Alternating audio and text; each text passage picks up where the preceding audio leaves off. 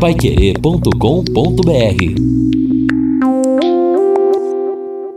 No Jornal da Manhã.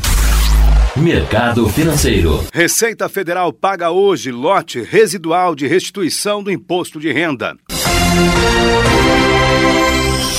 A Receita Federal paga hoje o lote residual de restituição multi-exercício do Imposto de Renda à Pessoa Física, referente aos exercícios 2008 a 2019. O crédito bancário será feito para mais de 116 mil contribuintes, somando mais de 297 milhões de reais.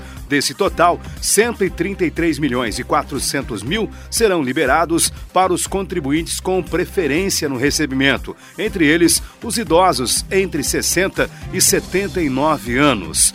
Para saber se teve o crédito liberado, o contribuinte pode acessar a página da Receita na internet ou ligar para o Receita Fone no 146.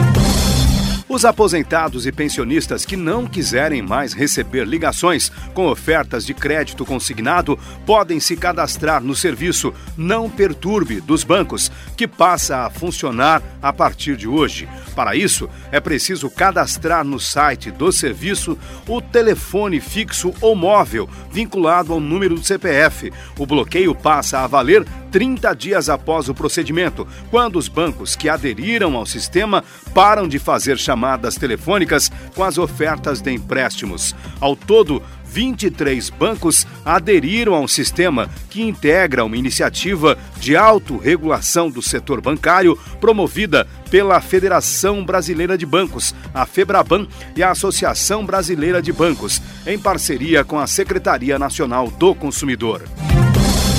Além do não perturbe, outras medidas de autorregulação do crédito consignado incluem a criação de uma base de dados para o monitoramento de reclamações causadas pela oferta inadequada de empréstimos, que vai contabilizar as queixas feitas nos canais internos dos bancos, no Banco Central ou por meio de plataforma consumidor.gov.br.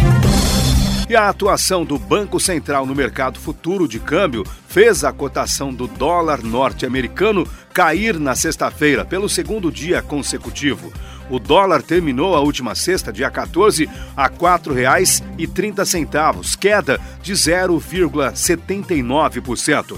Foi a primeira vez no ano que a moeda registrou queda semanal. Em 2020, o dólar acumula alta de 7,18% paiquerê.com.br